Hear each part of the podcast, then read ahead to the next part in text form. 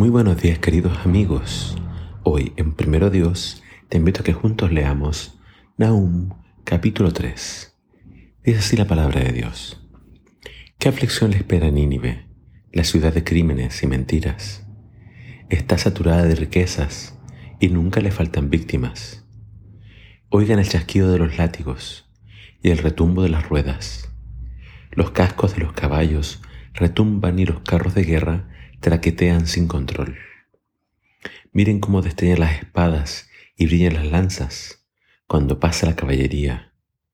Hay muertos incontables, hay un montón de cadáveres, tantos que la gente tropieza con ellos. Y todo porque Nínive, la ciudad hermosa e incrédula, la amante de encantos mortales, sedujo a las naciones con su belleza. Ella les enseñó toda su magia y hechizó a la gente por todas partes. Yo soy tu enemigo, dice el Señor de los ejércitos celestiales. Ahora te levantaré la falda y mostraré tu desnudez y tu vergüenza a toda la tierra. Te cubriré con inmundicias y mostraré al mundo lo vil que eres. Todos los que te vean se alejarán de ti y dirán, Nínive yace en ruinas. ¿Dónde están los que lloran por ella? ¿Lamenta alguien tu destrucción? ¿Acaso eres mejor que la ciudad de Tebas, situada en el río Nilo y rodeada de agua? Estaba protegida a su alrededor por el río, con el agua por muralla. Etiopía y la tierra de Egipto le dieron ayuda sin límites. Las naciones de Fut y de Libia estaban entre sus aliados. Sin embargo, Tebas cayó y su gente fue llevada cautiva y sus bebés fueron estrellados contra las piedras de las calles hasta morir. Los soldados tiraban los dados para quedarse con los oficiales egipcios como sirvientes. Ataron con cadenas a todos sus líderes. Y tú, Nínive, también te tambalearás como un borracho. Te esconderás por temor al ataque del enemigo. Todas tus fortalezas se derrumbarán. Serán devoradas como higos maduros que caen en la boca de los que sacuden los árboles. Tus tropas serán tan débiles e indefensas como mujeres las puertas de tu país se abrirán de par en par al enemigo, les prenderán fuego y se quemarán. Prepárate para el sitio, almacena agua, refuerza tus defensas, métete en los pozos para pisotear el barro y llenar los moldes, y hacer ladrillos para reparar los muros. Sin embargo, el fuego te devorará, serás derribada espada. El enemigo te consumirá como langostas, devorará todo lo que encuentre aunque te multipliques como una nube de langostas, no tendrás escapatoria. Tus comerciantes se han multiplicado hasta llegar a ser más numerosos que las estrellas, pero son como nube de langostas que, despojan la tierra y alzan el vuelo.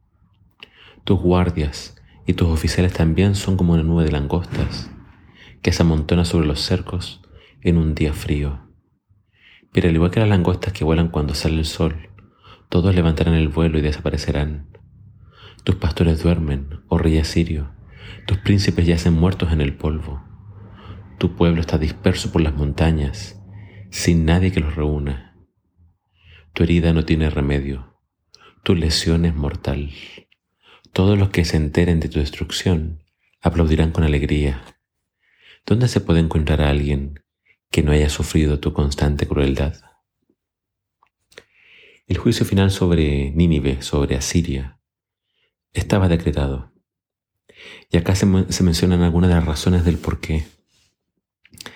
Se menciona que esta ciudad era una ciudad sanguinaria, una ciudad que oprimía a tantas naciones y naciones tan lejanas como Egipto. Acá se menciona a Tebas, que en la actualidad se le conoce mejor como Luxor, eh, donde están ahí todas estas famosas eh, tumbas de los faraones. Entonces los asirios destruyeron Tebas. Y así como hicieron con Tebas y como con tantas otras ciudades, ahora era el turno de ellos. Dios se había constituido en su enemigo y lo destruiría del todo. La historia nos dice que los asirios fueron muy crueles. Tenían la costumbre de aniquilar ciudades completas, amontonar los cadáveres por ejemplo, se dice de que Salmanasar III se enorgullecía de erigir pirámides de cabezas en las puertas de las ciudades enemigas.